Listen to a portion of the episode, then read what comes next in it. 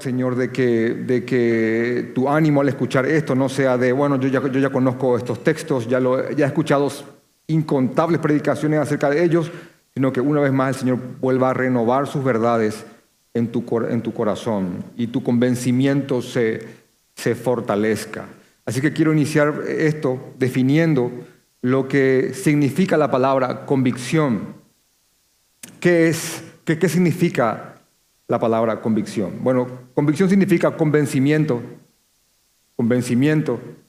También el DRAE, el, diccionario de la Real Academia, dice que es una idea profundamente arraigada que rige el pensamiento o la conducta de una persona. Eso es, un, eso es una convicción.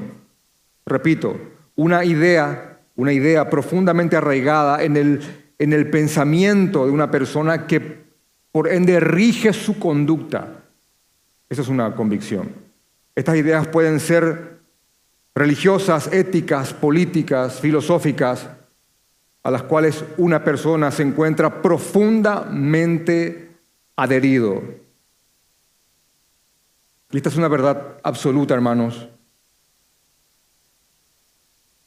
e indiscutible, que todos, sin excepción, creyentes o no creyentes en Jesucristo, todos tenemos convicciones, todos. Desde el humano más simple hasta el más instruido, todos tenemos convicciones. Las convicciones de una persona pueden ser en base a verdades, a falsedades, a supersticiones, pueden ser convicciones materialistas que no miran mucho más allá de todo lo que se puede palpar, ver.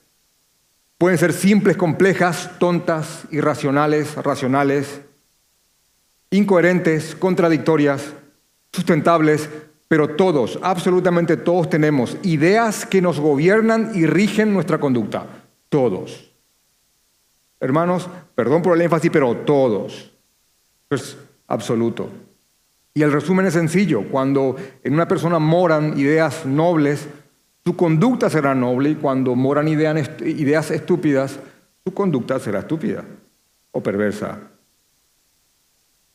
De hecho que tantas ideologías e ideas que vemos hoy, feminismo, aborto, LGBT, misticismo, corrupción, fanatismo religioso, etc., eh, todas son ideas a las cuales seres humanos están profundamente arraigados y eso rige la conducta de ellos. Esta semana, hablando de una idea estúpida, esta semana y pueden, pueden verificarlo, hubo una manifestación en Alemania de personas reclamando su derecho transespecie.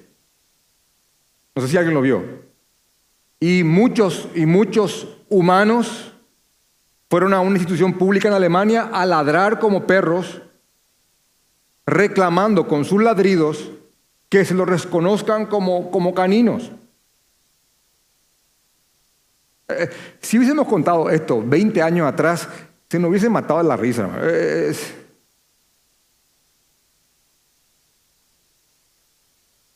Así que ideas corrompidas engendran conductas corrompidas. Las convicciones de una persona, las convicciones de una persona pueden llevarlo a hacer los actos más extraordinarios desde los más altos actos de valentía y nobleza hasta los actos más infames y perversos. Todo tiene que ver con la, convicción de una persona, absolutamente todo. Lo que mencionamos anteriormente en la prédica pasada es que llegará el día cuando todos los hombres estén delante del Señor y un número incontable de, de hombres y mujeres van a encontrarse con la terrible desgracia que entregaron sus vidas a causas y a convicciones incorrectas. Pero en aquel día, frente al Señor, ya será tarde para retractarse. Es una gran y terrible y espantosa verdad. Para un creyente, en cambio, para un creyente, la única fuente de sus convicciones es la palabra del Señor. Amén. Y solamente ella. ¿Por qué? Porque ella tiene autoridad porque fue inspirada por Dios y es suficiente.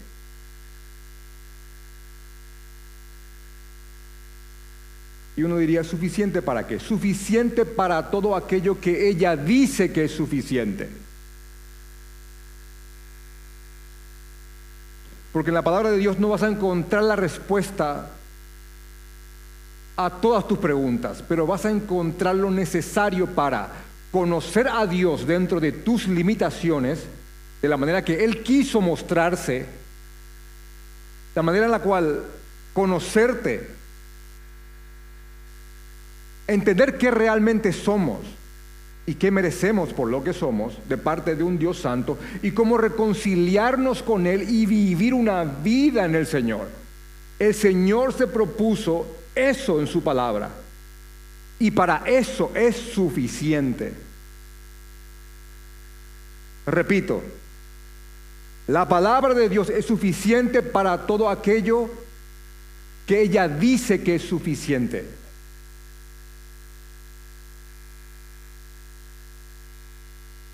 Así que la única fuente de la convicción, de, convicción de todo creyente es la sola escritura, la, la palabra de Dios y solamente ella. Porque en ella, como está aquí en Timoteo, las sagradas escrituras, en ellas están el conocimiento que puede hacernos sabios para la salvación, por la fe que es en Cristo Jesús. Y hoy vamos a profundizar ese, ese enorme texto, porque tiene, tiene un contexto hermoso. También porque toda la escritura es inspirada por Dios y es útil para enseñar, para redarguir, para, corregir y para instruir en justicia, a fin de que el hombre de Dios sea perfecto, enteramente preparado para toda buena, para toda buena obra. Como contexto rápido, aquellos que por ahí nos visitan por, por primera vez, quiero decirles que esto ya lo hemos mencionado muchas veces a lo largo de esta serie. Esta, es una carta, la carta a Timoteo. La segunda carta a Timoteo es una carta que insta a la fidelidad, a que seamos fieles y estemos firmes en el Señor. El apóstol Pablo está exhortando a Timoteo, su amado hijo en la fe. Él lo tomó como un hijo, espiritualmente hablando, a su amado Hijo en la fe, lo está exhortando a que él permanezca firme en Jesucristo en medio de mucha oposición. Y quiero, explicarles e, esta oposición en la cual estaba Timoteo para que cada vez más la carta tenga, tenga sentido para, para todos nosotros. Había mucha oposición tanto por fuera como por dentro. ¿Y qué quiero decir tanto por fuera como por dentro? Por fuera estaban aquellos que se oponían abiertamente al Evangelio de Jesucristo. Y por dentro, falsos maestros que se habían introducido a las iglesias predicando sutilmente un falso Evangelio y un Cristo distorsionado. Así que ese tipo de oposición era el que estaba experimentando Timoteo en Éfeso cuando él leyó esta carta. Por fuera, los que se oponen abiertamente a Jesús y por dentro los que se habían introducido predicando sutilmente un falso evangelio y cuanto más sutil es, más daño hace y por ende un Cristo adulterado, corrompido. Y Timoteo tenía que ser fiel y firme al Señor y en el Señor en medio de esa oposición lo que estás teniendo enfrente, la segunda carta a Timoteo, es una carta donde hay muchas palabras de amor, muchas palabras de ánimo, muchas palabras de exhortación y muchos direccionamientos desesperados de parte de alguien que ya sabe que no le queda mucho. Es la última carta del apóstol Pablo. Ya no hay más. Si estás aquí por primera vez, hermano, esta es la última carta del apóstol Pablo. Él no terminaría el año. Sería ejecutado por parte del emperador Nerón. En el capítulo 3, que es el que, el que estamos analizando ahora, al inicio, del capítulo 3, Pablo menciona específicamente esto que le acabé de decir por último. Menciona a aquellos falsos cristianos que se introducirían en las iglesias con apariencia de, piedad, que es lo que dice el versículo 5. Ellos, serán perversos, pero aparentarán ser verdaderos creyentes. Y Pablo dice a Timoteo, Timoteo, tienes que saber esto. Esto va a pasar. Pablo los, describe en el, del versículo 1 al 8 específicamente y pronuncia en el versículo 9 del capítulo 3 una sentencia en contra de estos falsos creyentes, de los cuales se levantarían posteriormente los falsos maestros. Y dice que más no irán, más no irán más adelante porque su insensatez, su insensatez será manifiesta a todos como también lo fue la de ellos. Y eso dice ellos porque puso el ejemplo de dos personas llamadas Janes y Jambres, que también se habían opuesto a la verdad en el tiempo de, Moisés. Así que Pablo está advirtiendo a Timoteo acerca de los falsos maestros, y todo esto lo hago para que, para que te metas en el texto y empiece a ser como una especie de contraste entre ellos, los falsos maestros, y Timoteo. Ellos son esto, Timoteo, versículo 1 al 9 del capítulo 3, pero tú, versículo 10, pero tú en cambio has seguido mi doctrina, conducta, propósito y todo lo que dice en el versículo 10. Ellos, los falsos maestros, irán de mal en peor, Timoteo, pero tú persiste en lo que has aprendido y te persuadiste. Y esta, y esta forma de comparación entre falsos obreros y buenos obreros continúa. De hecho, que más adelante, en el, en el, en el capítulo 4, que lo vamos a estudiar un poco más adelante, algunos domingos más,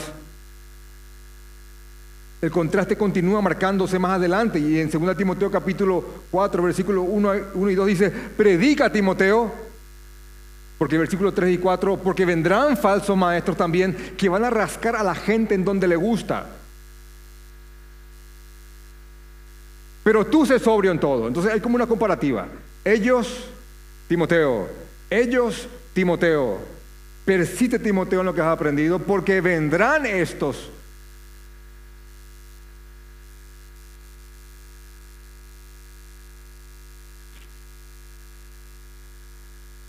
Y Timoteo debía permanecer fiel. Al dividir el pasaje, de 2 Timoteo capítulo 3. La primera parte, como les dije, lo dedicamos del 10 al 14 y la segunda parte es la que vamos a ver ahora, que es del 15 al 17. Todo creyente, hermanos, les recuerdo, debe de buscar buenos ejemplos. Todo creyente, hermanos, debe de arraigarse profundamente a la palabra del Señor. Y todo creyente, hermanos queridos, debe de adherirse fuertemente y en plena convicción a la autoridad y suficiencia de las escrituras. ¿Por qué? Porque las escrituras, y ahí vamos con el primer punto, las escrituras son fuente de fe salvadora. Versículo 15. Después de decir a Timoteo que tenía que persistir pero persiste tú en lo que has aprendido y te persuadiste, sabiendo de quién has aprendido. Dice en el versículo 15, y que desde la niñez has sabido las sagradas escrituras. Eh, hay algo que hay, que hay que explicar.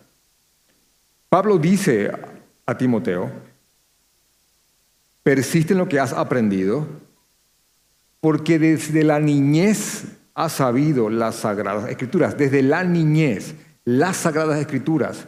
Y ya lo hemos explicado de que, eh, niñez o infancia, aquí se refiere a, la edad muy temprana de Timoteo. Y fueron su abuela y su madre quienes impartieron la verdad de Dios, su familia en este hombre.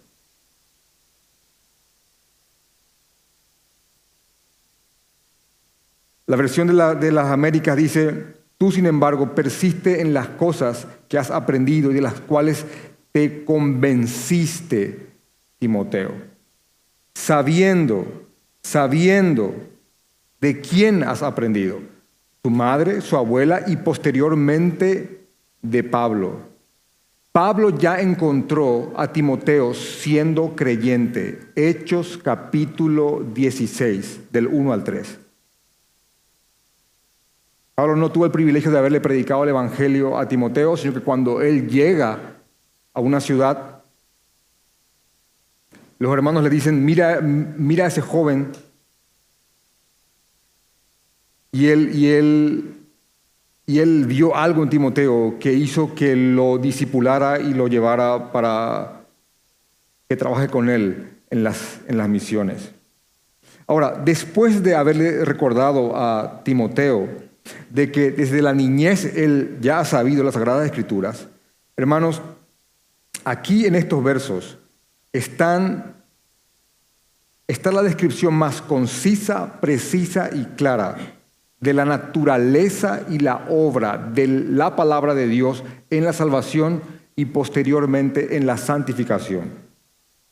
Y dice, las sagradas escrituras, las cuales te pueden hacer sabio para la salvación por la fe que es en Cristo Jesús. Así que primer punto, las escrituras son fuente de fe salvadora. Las escrituras son fuente de fe salvadora. Dice en Romanos capítulo 10, un versículo también muy, muy conocido, Pablo pregunta de manera retórica, dice, dice, ¿cómo pues invocarán a aquel en el cual no han creído y cómo creerán en, en aquel de quien no han oído y cómo oirán sin haber quien les predique y cómo predicarán si no fueren enviados y más adelante en el versículo 17 del capítulo 10 de Romanos dice, la fe es por el oír y el oír por la palabra de Dios. Hermanos, cuando la palabra de verdad es predicada, cuando el Evangelio es predicado y el Espíritu Santo toca el corazón de una persona, esta persona pasa de muerte espiritual a vida. Amén. Es lo que le ocurrió exactamente a cada uno de los que estamos aquí presentes. En Efesios capítulo 1, versículo 13 dice, en él también vosotros, Pablo a los Efesios, habiendo oído la palabra de verdad, ¿cuál verdad? El Evangelio de vuestra salvación y habiendo creído en él, fuisteis sellados con el Espíritu Santo de la, de la promesa. Y hay otro ejemplo que ilustra perfectamente esta acción de la palabra, el Espíritu Santo y un corazón muerto. Y cuando, y cuando esto se conjuga, ocurre lo que está en Hechos capítulo 16, versículo 14, cuando dice que entonces una mujer llamada Lidia, vendedora de púrpura de la ciudad de Tiatira que adoraba a Dios, estaba oyendo, oyendo que la verdad, la palabra de verdad. Y el Señor abrió el corazón de ella para que estuviese atenta a lo que Pablo decía. Pablo predicaba, no, no abrió Lidia su corazón, el Señor abrió el corazón de ella para que esté atenta a lo que Pablo decía. Y dice el versículo 15 que ella creyó y se bautizó.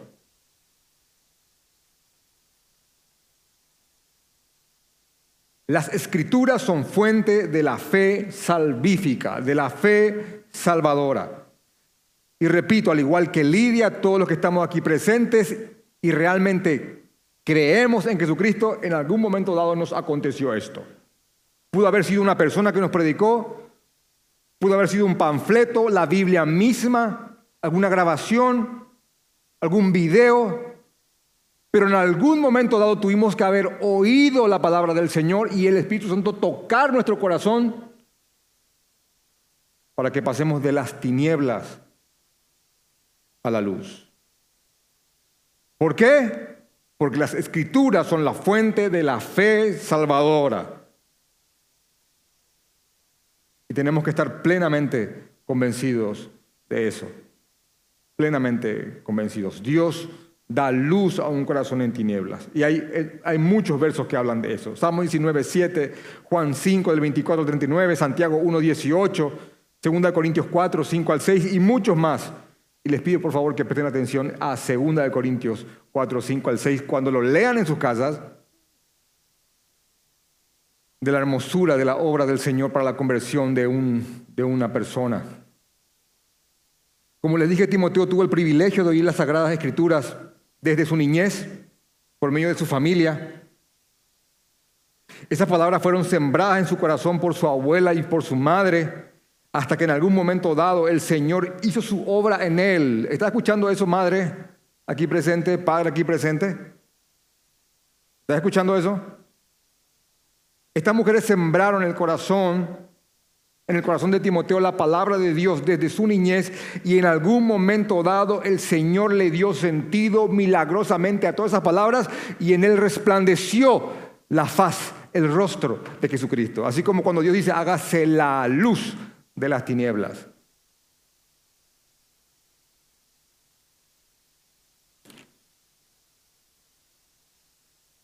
Pero aquí hay algo que yo quiero realmente eh, darles un foco.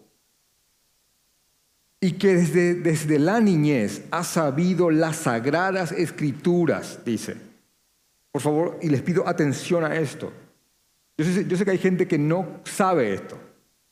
Desde la niñez ha sabido las sagradas escrituras, las cuales pueden hacerte sabio para la salvación por la fe que es en Cristo Jesús. Ahora, el punto es, Timoteo era niño y tuvo, y tuvo una abuela y una madre judía. Hermano, ¿a qué se refiere, lógicamente hablando, y te voy a dejar que lo proceses, ¿a qué se refiere Pablo con las Sagradas Escrituras aquí? ¿A qué se refiere? Al Antiguo Testamento. En este momento, se estaba escribiendo el Nuevo Testamento y habían varios libros que ni siquiera se habían iniciado.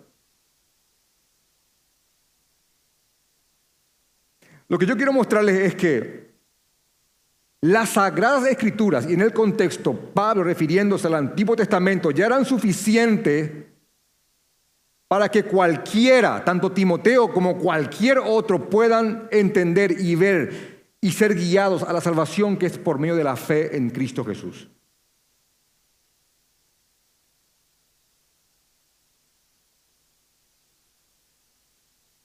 De hecho, es exactamente lo que Jesús hizo con sus discípulos en Lucas 24, 44, después de haber resucitado, y les voy a narrar la, escena. De hecho, que aquí sí, claro, aquí no había ningún libro del Nuevo Testamento. Jesús había muerto, resucitado, estaban todos con miedo los discípulos y en Lucas 24, 44 les dijo Jesús, estas son las palabras que yo os hablé, estando aún con vosotros, que era necesario que se cumpliese todo lo que está escrito de mí en la ley de Moisés, en los profetas y los salmos. Y ellos entendieron y dijeron, ¡buah! Y Jesús le mostró en la ley de Moisés, los profetas y los salmos, a él mismo. Y un poquito anterior a esta escena, en Lucas 24, 27, cuando habían dos hombres que estaban caminando rumbo a Emaús, dice el texto, y comenzó desde Moisés, Jesús, comenzó desde, desde, Moisés y siguiendo por todos los profetas, les declaraba en todas las escrituras lo que de él decían.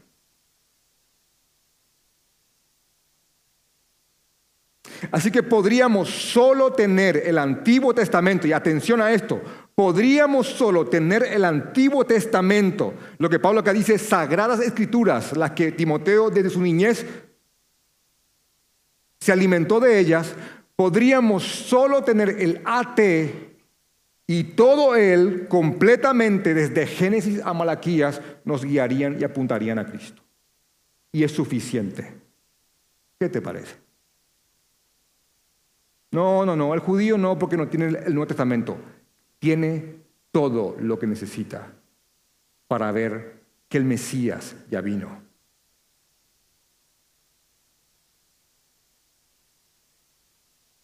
Es lo que Timoteo tuvo por parte de su madre y abuela, ambas judías.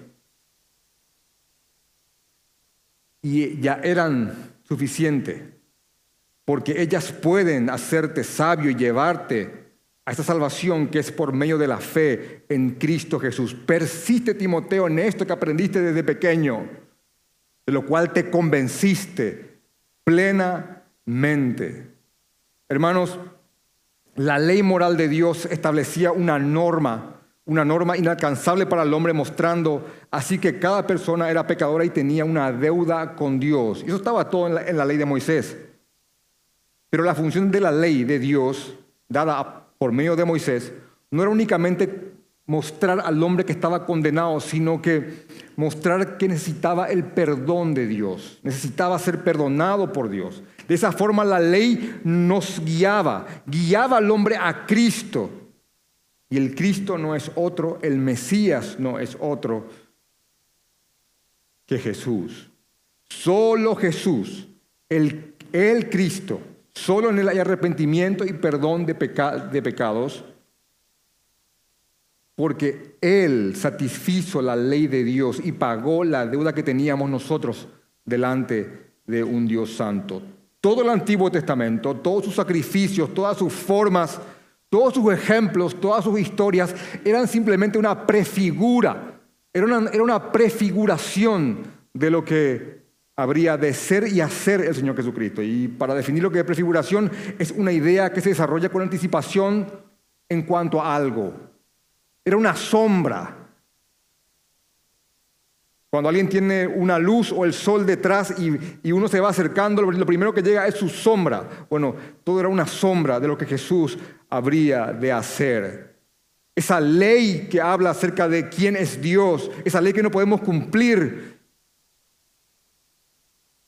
que Jesús viene a vivir perfectamente por nosotros y a morir por aquello que hemos hecho, sino tratado como si fuera que hizo cada cosa espantosa que hicimos nosotros. Bueno, todo eso estaba perfectamente plasmado en las sagradas escrituras y en el contexto de 2 Timoteo capítulo 3:15 se refiere al Antiguo Testamento y ya eran suficientes para que todos podamos llegar a la fe salvadora que es en Cristo Jesús.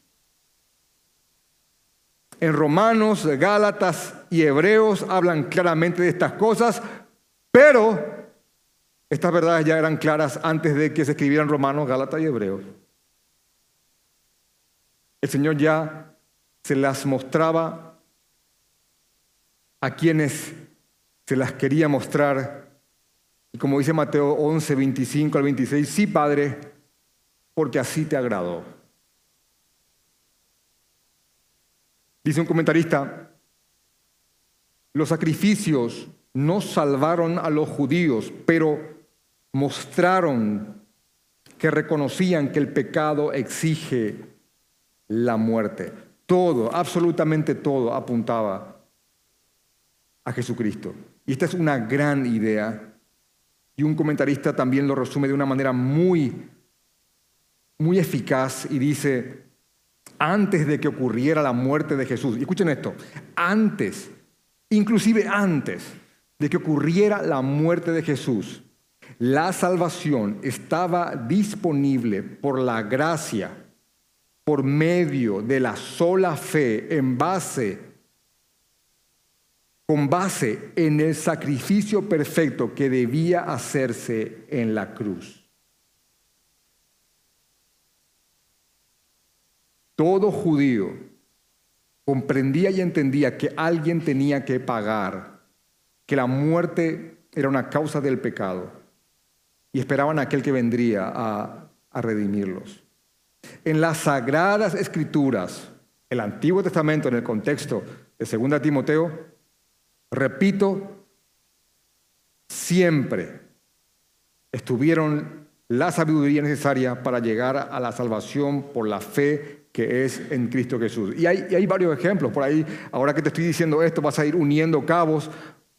Por ejemplo, el eunuco entendió el Evangelio con una explicación de Isaías 53. Y el eunuco se fue. No se fue con Mateo, Marco, Lucas, Juan, Hechos, Romanos. Se fue con su pergamino de Isaías y alguno otro que tenía.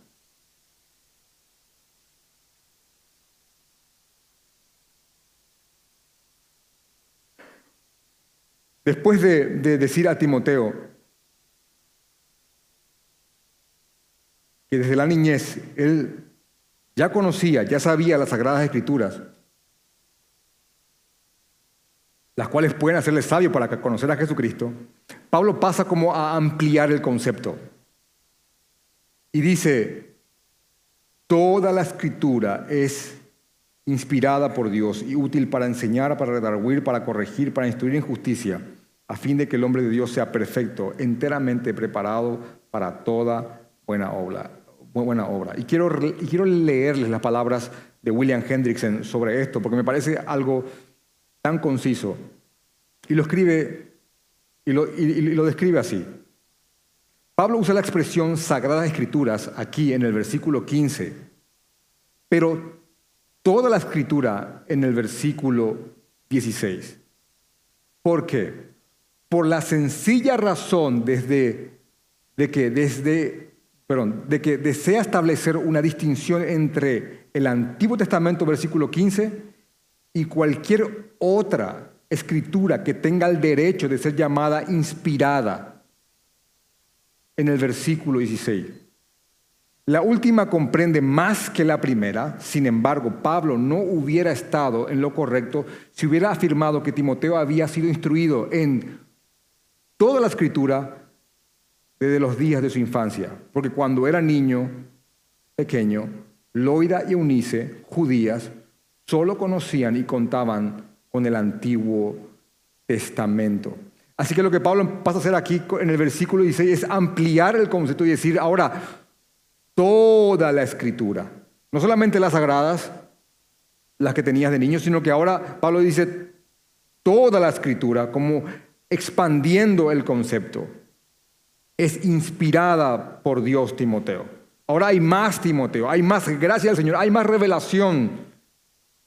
Estaba empezando a escribir Mateo, Marcos, y los demás, ya habían cartas, ya habían cartas inspiradas por el Señor que, progresivamente iban a ser adheridas al cuerpo bíblico.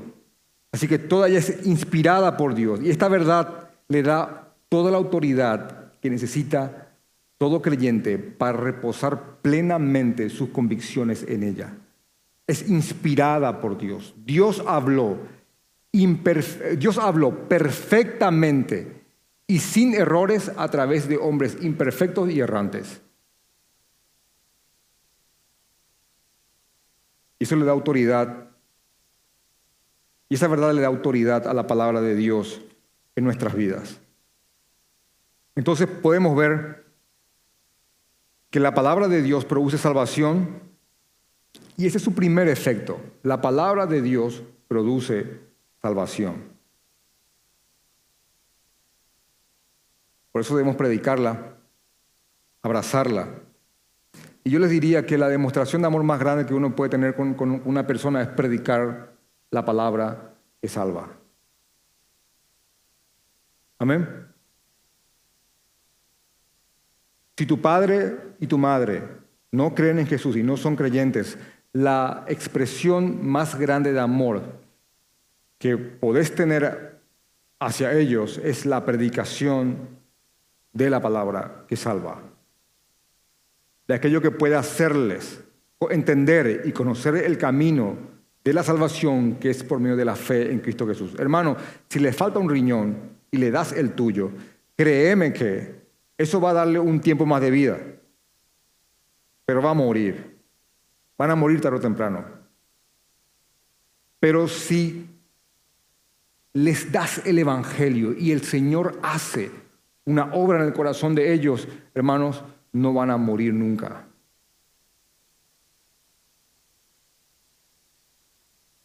Perdón por taladrarles con esto, pero la palabra de Dios es fuente de fe salvadora. Yo, les digo, porque si realmente todos estuviéramos en pleno convencimiento de eso, pero plena convicción, hermano, la manera en la que predicaríamos, ¿verdad? Por eso yo quiero que pongas en tela de juicio qué tan convencido estás de estas cosas. Ahora, con, con primer efecto la palabra de Dios trae salvación. Pero por otra parte, aparte de traer esa fe salvadora por medio de la obra del Espíritu Santo, también tiene otros efectos, ya que continúa proveyendo instrucción para la santificación, entiéndase, para vivir nuestras vidas en Jesucristo. Y, el, y el primer efecto santificador que tiene la palabra de Dios es que dice que es útil para qué cosa? Es útil para enseñar.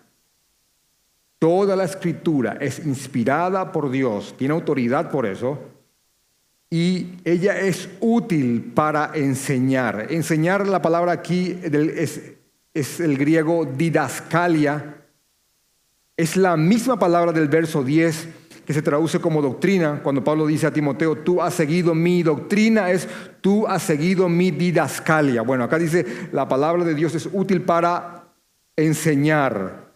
Y es importante aclarar de que no se está refiriendo al método didácticamente hablando, sino que al contenido.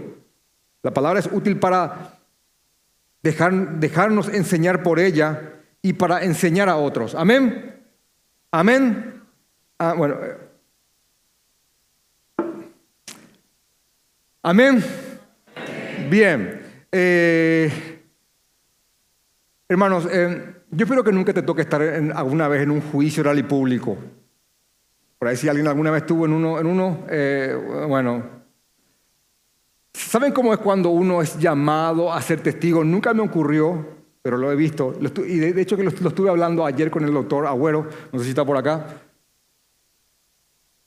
Cuando uno va a un juicio oral y público eh, y va de testigo, eh, un oficial de justicia te llama eh, y, te, te, dice que si estás consciente de que tenés que decir toda la verdad y nada más que la verdad. Y no solamente eso, sino que te advierte de que vas a ser procesado por el delito, de, por, el hecho punible de testimonio falso. Así que uno, tiene que pasar frente a personas y decir, a decir la verdad y toda la verdad. Algunos dicen toda la verdad, nada más que la verdad, la verdad y toda la verdad. Y en algunas cortes se ponía un libro sagrado y saben cómo es el... Esto aquí se hace también. ¿eh? Uno, levanta la mano derecha y jura decir la verdad y toda la verdad.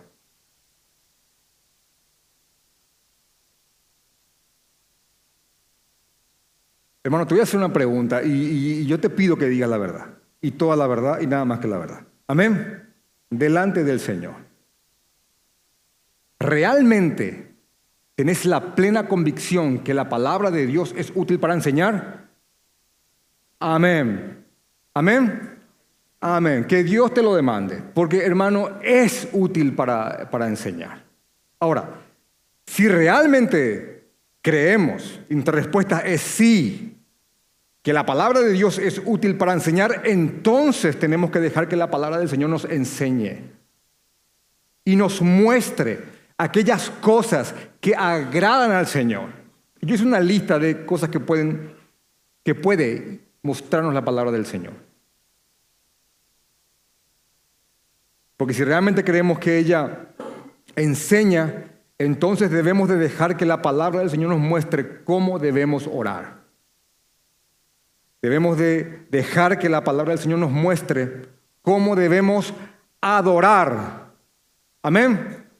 Debemos de dejar que ella nos muestre cómo debemos de conducirnos en nuestro matrimonio. Amén. Mira que todo lo que digas puede ser usado en tu contra. Si realmente creemos que la palabra de Dios es útil para enseñar, y hemos dicho, sí, debemos dejar que ella nos muestre cómo criar a nuestros hijos. No métodos psicológicos, porque si, si estás haciendo eso, realmente no crees que sea útil para enseñar. Y entonces serías punible de testimonio falso. Ella debe demostrarnos cómo criar a nuestros hijos. Debemos dejar que ella nos muestre cómo manejar nuestras finanzas. Debemos dejar que ella nos muestre cómo elegir amigos. ¿Qué tal esa? Si realmente creemos que la palabra de Dios es útil para enseñar, entonces debemos de dejar que, que ella nos muestre cómo debemos de cortejar a una señorita, hombres solteros. ¿Mm? Amén. No ese medio amigovio que somos, que no somos, a ver para cuándo, eh, según el mundo. Debemos dejar que ella, la palabra de Dios, nos enseñe cómo debemos de cortejar a una señorita. Si realmente creemos que ella es útil para enseñar, chica presente, ella va a enseñarte en cómo tenés que, en qué tenés que ver en un hombre para fijarte en él. Ella, ella es la que debe demostrarnos y debemos dejar que ella nos enseñe a cómo debemos conducirnos en el trabajo, a cómo ser jefes y a cómo ser empleados. Que ella nos enseñe cuándo es necesario que pidamos perdón y que nos arrepintamos. Si realmente creemos que la palabra es útil para enseñar, Debemos dejar que ella nos muestre, nos enseñe en cómo debemos de crecer en el fruto del Espíritu Santo. Entiéndase por eso, amor, gozo, paz, paciencia, benignidad, bondad, fe, mansedumbre y templanza. Así que ella es la que va a ir moldeándonos si realmente creemos que ella es útil para enseñar conforme a la imagen de nuestro Señor Jesucristo. Y te digo esto porque vas a encontrarte en tu vida de repente diciendo cosas o haciendo cosas que probablemente puedan contradecir lo que estás afirmando en este momento.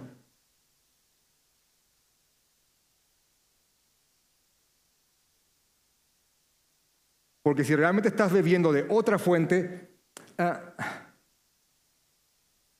y no solamente eso, poniéndola por encima realmente no crees que ella sea útil para enseñar. Y no es suficiente. No importa qué tanto lo diga, mis hechos pueden borrar esto. Así que la palabra de Dios es útil para enseñar. Aquí está lo que todos necesitamos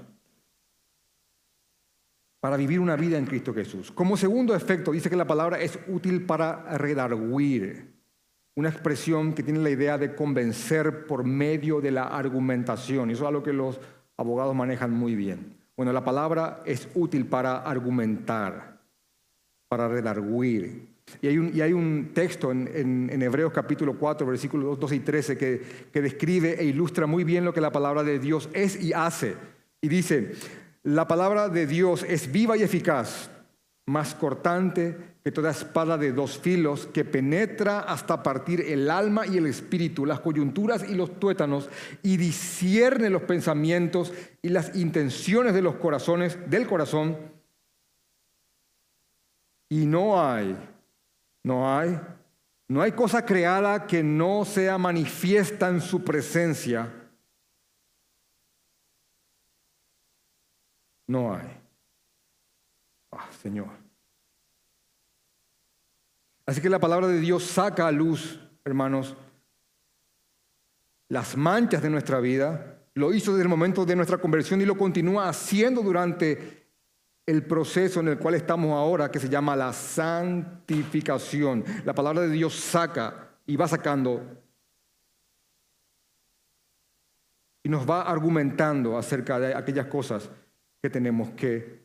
Y eso lleva al tercer efecto de la palabra, que tenemos que corregir. La palabra de Dios es útil para corregir. Ella nos corrige y nos seguirá corrigiendo hasta que estemos en la presencia del Señor, donde ya no seremos más presas del pecado y el error, pero proseguiremos en conocer al Señor eternamente. Y ni siquiera puedo imaginarme eso. Puedo definirlo más, no entenderlo plenamente.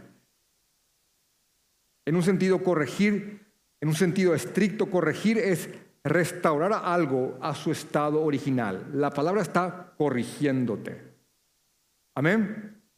La palabra está mostrándote aquellas cosas de manera progresiva que son necesarias, que sean cambiadas en tu vida. Hay una, ilustración perversa, voy a, voy a solamente parafrasearla en Santiago capítulo 1, del 19 al 25, donde dice que, que la palabra de Dios es como un espejo. ¿Conocen el texto? La palabra de Dios es como un espejo donde uno va y se mira y se ve. Y el espejo te muestra lo que realmente uno es. El espejo no miente. Está tal cual. Es un espejo. Ahora el espejo te dice, ah, bueno, esto no está tan bien, ¿eh? Hay cosas que puedo cambiar, hay cosas que no, pero te muestra. Ahora, hay, hay gente que puede mirarse en el espejo y le muestra cosas que no están bien y después se da la vuelta y se olvida lo que el espejo le mostró. La palabra llama a esta clase de persona oidor olvidadizo. La palabra le muestra aquello que él tiene que cambiar, por un momento él se incomoda y dice, sí, realmente tengo que cambiar eso. Pero apenas se da la vuelta, él ya se olvidó lo que la palabra le dijo que tenía que cambiar. Dice Santiago, no seas como esos, no seas un oidor olvidadizo. Santiago 1, 19 al 25. La palabra de Dios es útil para corregir, y el admitir que estamos en un error involucra que nos humillemos delante del Señor. No nos gusta que nos digan las cosas que tenemos que corregir. ¿Verdad, hermanos? No nos gusta, no nos gusta. Vamos, hace así, no me gusta. Vamos, anda soltando, ¿eh? No te gusta. Y el que se arriesga a decirte algo corre más riesgo de ser tu enemigo de por vida y pasar a tu lista negra que que lo veas como alguien que... Si te dijo, ¿por qué te dijo? Si no te dijo, ¿por qué no te dijo? Y si te dijo, te enojar porque te dijo como, no querés que te... Bla, bla, bla, bla. Como que no... Me, me ¿verdad? Somos duros, hermanos. Y somos creyentes, pero somos duros, ¿eh? Pero la palabra de Dios es útil para, para, corregir, es útil. Tenemos que humillarnos delante del Señor, delante de su palabra y rogar que ella nos corrija. Hermano, no se corrige al que no se ha equivocado. Esto es como un juego de palabras. No se corrige al que no se ha equivocado. Al que no se ha equivocado se instruye. Pero una vez que este que fue instruido se equivoca, entonces tiene que ser corregido. Dice el texto, corrige al niño en su camino. El niño va a ir viviendo y desviándose. Padre, tenés que corregirlo. Es una demostración de amor. Dice un comentarista, como ocurre con el redarguir, los creyentes fieles, especialmente los pastores y maestros, los creyentes fieles, especialmente los pastores y los maestros, suelen ser un canal por medio del cual la palabra de Dios corrige. Amén. Amén. Pablo ya había recordado lo, siguiente a Timoteo en esta carta. El siervo del Señor no debe de ser contencioso, sino amable para con todos, apto para enseñar, sufrido, que con mansedumbre corrija a los que se oponen. Y ahí uno dice, espera, espera, espera. Sí, sí, hermano, está, está viendo bien. Mansedumbre y corregir están juntos. ¿Vieron eso? Mansedumbre y corregir están juntos. Que con mansedumbre corrija. Te digo esto porque no es para que salgas de, esta predicación. La palabra de Dios es útil para corregir. Toma corrección. Toma corrección, idólatra. No, no. La palabra de Dios es útil para corregir, pero Pablo había dicho a Timoteo que el siervo de Dios tiene que con mansedumbre corregir a los que se oponen por si quizá Dios les conceda que se arrepientan para conocer la verdad. La palabra de Dios es útil para corregirnos y para que seamos canales en mansedumbre de la corrección de Dios. Amén. Y el cuarto efecto de la palabra es la palabra es útil para instruir en justicia. Y uno dice, ¿qué significa exactamente instruir en justicia? Bueno, se refiere a una conducta, a un caminar según la voluntad de Dios. Es útil para entrenarnos, para disciplinarnos, para conducirnos en un camino según la voluntad de Dios. Y para este fin, la palabra de Dios nos alimenta.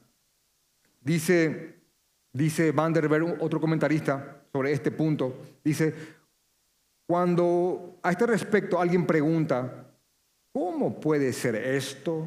¿Cómo pueden hacer las Sagradas Escrituras tal cosa? ¿Cómo pueden cambiar completamente a los hombres y darles otro punto de orientación? ¿Cómo pueden hacer eso? ¿Cómo la palabra puede cambiar completamente a una persona y librarla de sus pecados? Y dice este comentarista, he aquí la respuesta del apóstol Pablo. Pueden porque han sido inspiradas por Dios, pues en las escrituras nos encontramos con algo más que la palabra de hombres, nos encontramos con la palabra del Dios mismo. Y solo Él puede convencernos realmente de pecado, librarnos de ese pecado y hacer florecer en nosotros una vida nueva. Y lo hace por medio por medio y solamente por medio de su palabra. Así que la palabra de Dios tiene estos efectos. Y todo tiene un propósito. Todos estos efectos producen, que produce la palabra de Dios, tienen como fin, dice Pablo, a fin de que el hombre de Dios sea perfecto, enteramente preparado para toda buena obra. Así que la palabra de Dios es útil para enseñar, para convencer, redarguir, para corregir, para instruir en justicia, a fin de que, a fin de que el hombre de Dios sea perfecto, enteramente preparado para toda buena obra. Y aquí yo quiero explicarles algo. Esta palabra, esta expresión, hombre de Dios, presenta dos posturas, pero eh, dos posturas que no traen un problema mayor. Es solamente una cuestión de, al fin y al cabo te termina, te termina salpicando. No, no, ninguna de las dos te excluye. Eh, algunos dicen que esta, que esta palabra, hombre de Dios, está específicamente dirigida a pastores y predicadores en el contexto de Timoteo, para que el hombre de Dios sea perfecto, enteramente preparado para toda buena obra. Y él podría decir, oh, es solo para los pastores. No. Otros dicen, no, es el creyente en sí. Todo creyente recibe este título, hombre de Dios.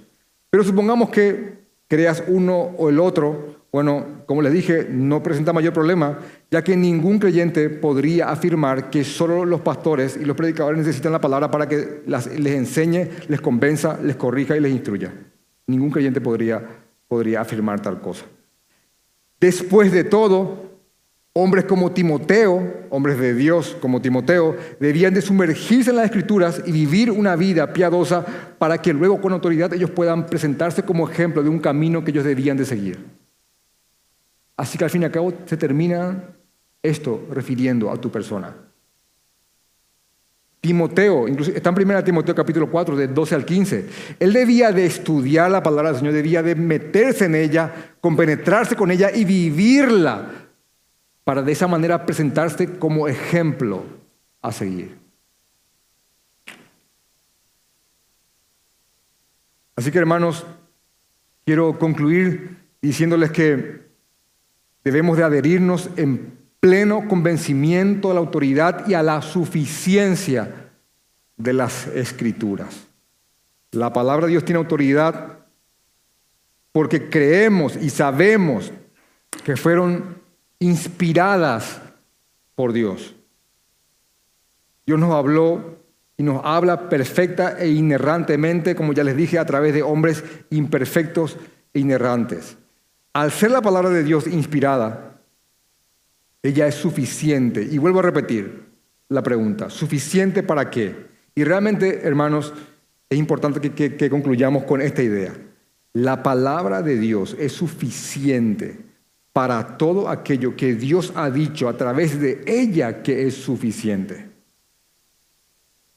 Dios mismo se ha propuesto a través de su palabra, a través de ella, primeramente mostrarse a sí mismo. Mostrarnos quiénes somos, no quiénes, no, creemos que somos, mostrarnos los propósitos que ha querido mostrarnos, porque hay algunos que son simplemente un misterio, y mostrarnos la salvación por medio de su Hijo Jesucristo y vivir una vida para glorificarle y gozarnos de Él por siempre. Hay dos documentos históricos que en base a 2 Timoteo capítulo 3 versículo 15 y 16 dicen lo siguiente. Así que no es que, creamos porque dice el documento, sino que estos documentos dicen esto en base a 2 Timoteo 3, 15 y 16, lo que hemos estudiado hoy, dice que las Sagradas Escrituras constituyen la única regla suficiente, segura e infalible de todo conocimiento, fe y obediencia salvadores. Confesión de Westminster y Confesión de Londres, 1689, capítulo 1, inciso 1. Así que en la Biblia no están todas las respuestas que, vamos, que estamos buscando, no están. La Biblia no está así, es que tengo que casarme con, con, con Anita o con Margarita, pero sí está qué debo de tener en cuenta para buscar una mujer que agrade al Señor. No están todas las respuestas, hermano, pero sí está todo lo que necesitamos saber para conocer a Dios dentro de nuestras limitaciones. También está todo lo que necesitamos saber para reconciliarnos con Él y vivir una vida para darle gloria y honor. Dios ha puesto en su palabra, y para eso sí, hermano, es suficiente, todas estas cosas. Incluso quiero, quiero hasta llevarles a comprender algo. Incluso a medida que ésta iba revelándose progresivamente, ya era suficiente para aquellos que la iban recibiendo en el momento de la revelación progresiva de Dios. Adán y Eva tuvieron todo lo que necesitaban saber. Posteriormente, Noé tuvo todo lo que necesitó saber. Abraham también, Moisés también, los profetas, David también tuvo toda la revelación suficiente para conocer al Señor. Y Dios fue revelándose progresiva y suficientemente según su pueblo lo iba necesitando. Pero hasta que vino el Redentor, Jesús, el Cristo, la revelación final, todo era sombra. Y una vez que viene el Cristo, viene la revelación final, el objeto de, todo, y termina su obra y el círculo apostólico de revelación se cierra, ya no hay más revelaciones que esperar por parte de, ninguna persona. Todo fue consumado y plasmado. Y yo quiero decirle esto porque, hermanos, qué enorme bendición y qué abundante gracia para nosotros que estamos viviendo en tiempos de la revelación total y finalizada. Hermanos, sabemos más de lo que sabía Abraham, de lo que sabía Moisés. De hecho, que dice Efesios que hay cosas que eran un misterio que después fueron reveladas. Hoy estamos en tiempos de la, de la revelación completa del Señor. Así que, hermanos, al igual que Pablo hace este llamado a Timoteo, hermano, te lo voy a leer como si fuera que Pablo te lo escribió, pero persiste tú en lo que has aprendido y te persuadiste. Hermano, persistamos en lo que hemos aprendido y nos convencimos. La palabra de nuestro Dios es fuente de salvación y es fuente de santificación. ella es útil para enseñarnos, para convencernos, para corregirnos, e instruirnos en aquel camino que es según la voluntad de nuestro Dios. Hermano, lo que digas y lo que hagas van a ratificar o negar estas cosas.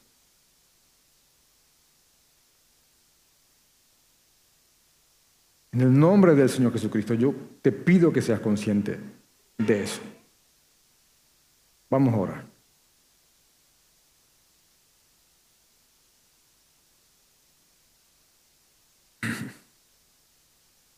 Señor, te damos gracias por tu santa palabra, Señor. Gracias, Señor. Gracias te damos porque la tenemos aquí presente en tantas versiones, en tantos idiomas, con tantas facilidades. Queremos ser conscientes de esta gracia, Señor. Sabemos que a lo largo de los siglos muchos siervos tuyos dieron sus vidas para preservarla y defenderla. También sabemos que hay hermanos nuestros que ni siquiera tienen tu palabra traducida a sus idiomas, Señor. Así que te damos gracias, Padre, por el privilegio que tenemos de estar aquí, por este enorme privilegio que tenemos de estar aquí, oyéndola, leyéndola, meditando en ella. Ayúdanos, te ruego, Señor, te suplicamos, ayúdanos a vivirla. Señor, santifícanos en tu verdad. Tu palabra es verdad.